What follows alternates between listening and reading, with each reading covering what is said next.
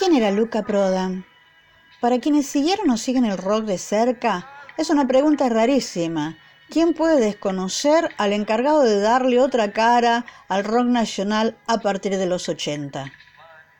Pero también están los otros, los que solo escucharon muy de lejos las voces que ponderaban al líder de Sumo.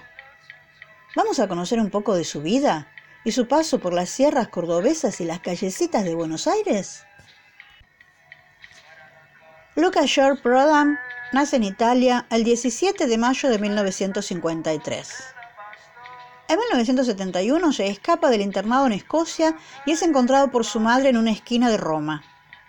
En 1981 llega a la Argentina para escapar de su adicción a la heroína. Se dirige atrás la Sierra Córdoba en busca de su amigo Timmy McKern. Cerca de la naturaleza encontró recuperación física y espiritual. No hablaba ni una sola palabra de castellano. Su plan original era comprar vacas con todos sus ahorros. Pero en esa época conoce a Germán Dafuncho, quien era cuñado de McKern, y juntos hacen la primera formación de sumo. En diciembre de 1982 tocan por primera vez en Obras Sanitarias, lugar mítico del rock. En octubre de 1983 graban su primer disco, Corpiños en la Madrugada. Luego vendrían tres discos más, Divididos por la Felicidad, Llegando los Monos y After Chabón. Conozcamos un poco de Luca en Tras las Sierras. Luca recaló en las inmediaciones de Nono tras la invitación de Timmy McKern, quien fuera compañero de aula en el Instituto Escocés. Allí fueron muy discriminados por no ser británicos, compartieron vivienda y forjaron una amistad entrañable.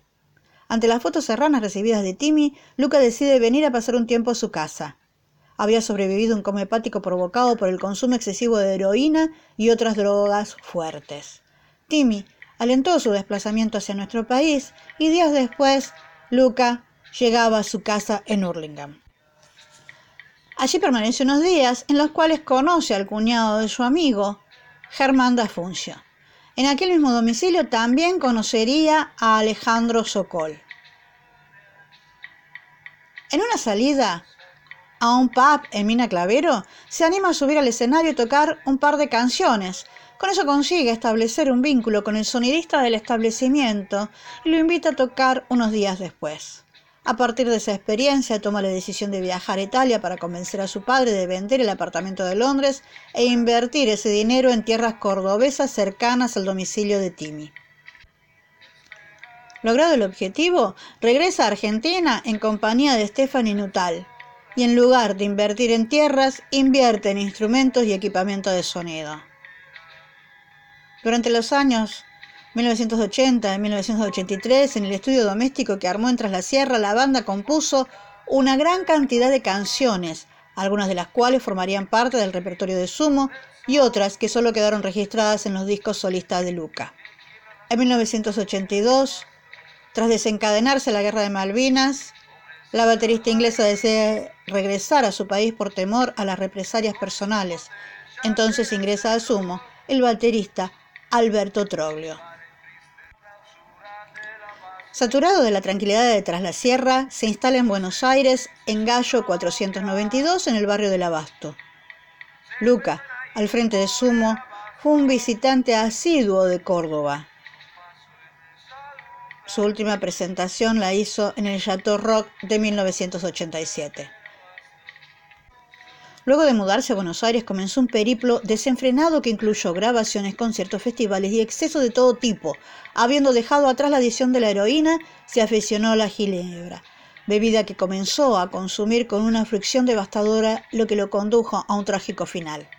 Otra manía adquirida en la rutina capitalina fue consumir su bebida en los establecimientos menos glamorosos que se pueda uno imaginar, o hacerlo en plena calle, en cordones de vereda y rodeado de individuos de lo más común y corriente con quienes se identificaba. Ellos mismos fueron los que lo convirtieron inmediatamente en referente con un posicionamiento dentro de la cultura del rock inédito hasta ese momento. El 22 de diciembre de 1987, Luca fue encontrado sin vida, víctima de un paro cardíaco, en su habitación de la casa ubicada en Alcina 451, en el barrio de San Telmo. Tenía 34 años. La despedida emocionada de Sumo fue en el Chateau Rock de 1988. Allí Petinato y Moyo se alternaron frente al micrófono para rendirle homenaje al alma mater de la banda de la única forma posible, tocando rock and roll. Luca tenía una extraña combinación de caballero y vagabundo, era profundamente educado y erudito, con una enorme sensibilidad para la música, la historia del arte y la literatura, al mismo tiempo desafiaba esa legitimidad con una sensibilidad por los personajes y el lenguaje de la calle, los excéntricos y la música folk.